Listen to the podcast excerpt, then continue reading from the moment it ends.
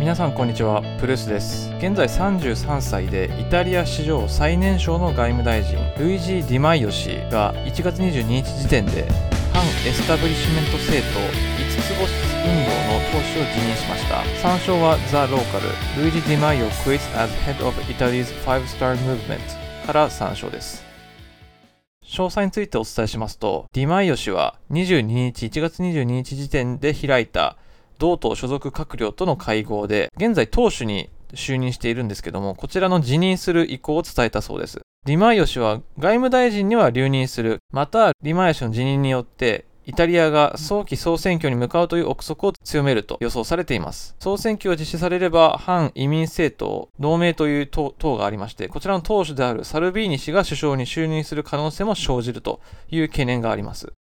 五つ星政党は世論調査の支持率が現在低迷化しており、ディマイオ氏が昨年9月、2019年9月に第2次コンテ内閣の連立入りを決めて、それ以来、離党もしくは除名された議員が20人を超えたそうです。ディマイオ氏の辞任は今の政府の安定性に影響を与えないと強調しています。コンテ首相も同様の声明を発表し、政情不安を煽らないように促しています。まあ、これによって明らかになったのは、ディマイオ氏の党首辞任が政権崩壊につながると予想はされていたけれども、それを沈静化させようとしている動きがあります。ただ、五つ星運動の党内の亀裂は鮮明となっています。今後もさらに離反者が増えて、そしてさらに総選挙がもし実施されるとすれば、反移民政党のサルビーニ氏が首相に就任する可能性も生じるという流れが生まれています。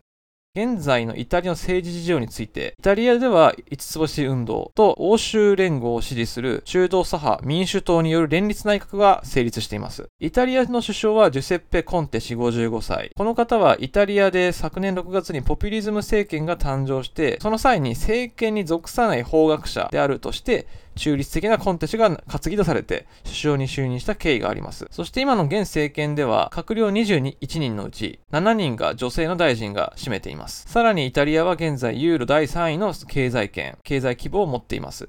ただ公的債務と失業率が高い水準にあり、移民や反 EU 関係をめぐる不満広がりが課題となっています。また、イタリアでは議員の出馬にあたっては、供託金とか必要ないらしいです。まあ、そんな中で五つ星運動、五つ星政党について、この政党は2009年10月4日に人気コメディアンのジュセッペ・ピエロ・グリッロさんと起業家で政治運動家のジャン・ロベルト・カザレッチョさんによって決闘されました。この党の特徴は大衆の不満に率直な賛同を示す人民主義ポピュリズム政党としての行動が近年話題となっていて、で、欧州経済危機に伴うマリオ・モンティ政権時代の経済改革によって雇用不安や増税を背負わされた国民の中流、下流層から急速に支持を集めている政党です。五つ星政党は反エスタブリッシュメント政党とされています。エスタブリッシュメント、皆さんご存知でしょうか？エスタブリッシュメントとは、既成の秩序や権威、体制で権力や支配を持つ階級や組織、特権階級のことを指します。つまり、今の社会構造の中で成功している経済人や政治家、その他もろもの資産家の方々をエスタブリッシュメントというふうに呼ぶそうです。アメリカ大統領選挙行われましたが、この際にヒラリー・クリントンさんが既成政治エスタブリッシュメントの代表選手とされていました。そんな中トランプさんは反エスタブリッシュメント反ワシントン、反エリートを掲げて勝ちました。時代の流れとしては、国民の中流層、下流層というこの政情不安による雇用にありつけない、この方たちを中心とした反エスタブリッシュメントの流れが今、世界中で巻き起こっている。まあ、さらに言うと EU という体制そのものが現在既成政治とみなされているんです。だから世の中では今、反既成権益政党の躍進が目立つということですね。で、党名の5つ星の意味なんですが、これはそれぞれ水、エネルギー、開発、環境、交通を意味しています。同党の主要目標である公共水道、持続的な交通整備、発展、インターネットの整備、環境主義を表しているそうです。この同党というのは、このオンライン上で気軽に議員に立候補したり、特定の人か人や団体からの影響が出ないように、選挙資金は専用アプリを使って多くの人から少額の寄付を集めて運動する資金を貯めたりできるそうです。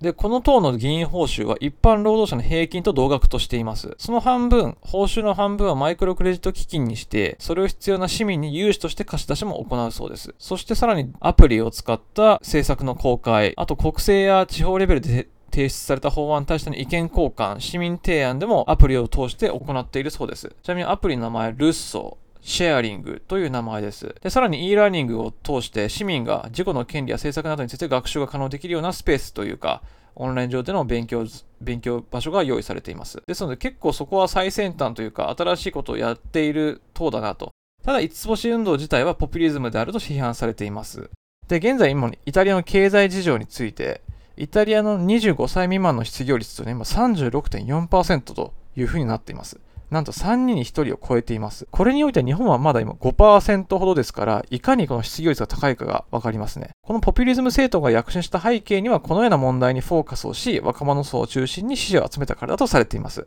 アメリカでいうバーニー・サンダースさんという方がいるんですが、まあ、この方のやり方に近いのかなという気はしてますね。ただ、その理想とは裏腹に、党内の分断が鮮明になっていく中で当初辞任を受けましたよね。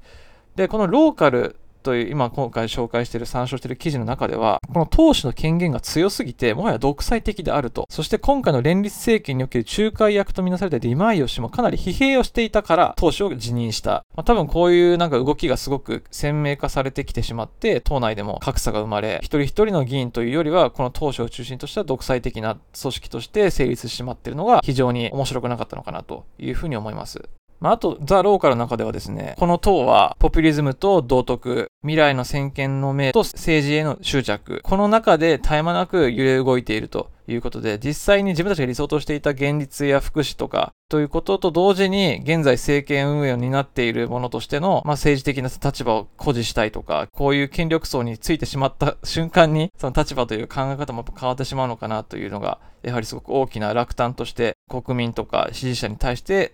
フォーカスされてしまったのかもしれません。ちなみに現在、この22日以降ですね、ディマイオさんは Twitter や SNS に対して投稿はなされていませんので、まあ、外務大臣は続けていくけども、党首辞任によって彼の影響力というのは弱まっていく可能性はあります。まあ、まだ若いのでね、33なので、まだまだこれからキャリアとしても、まあ、政治家以外でもね、活躍できる業界とか仕事ってたくさんあると思いますが、まあ、そんな彼のことはどうでもよくて、まあ、支持をしていた方々とか、本当に彼を信じてついてきた方にとっては、なんかいろいろと問題なのかもしれません。ちょっとイタリアは今いろいろと揺れ動いているような状況ですね。まあ、このポピュリズムの政党、まあ、トランプのアメリカ含めてですけども、このようなポピュリズム政党の台頭というのは、やっぱ危険な匂いしかしないかなと。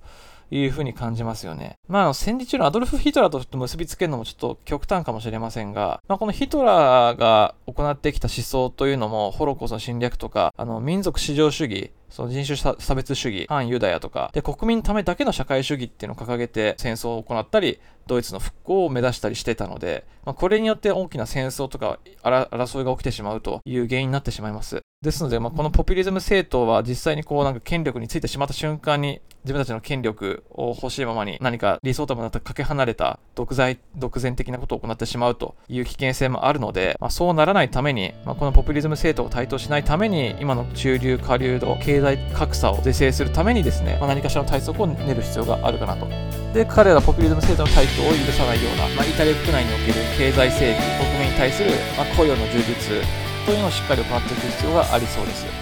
以上、プルースでした。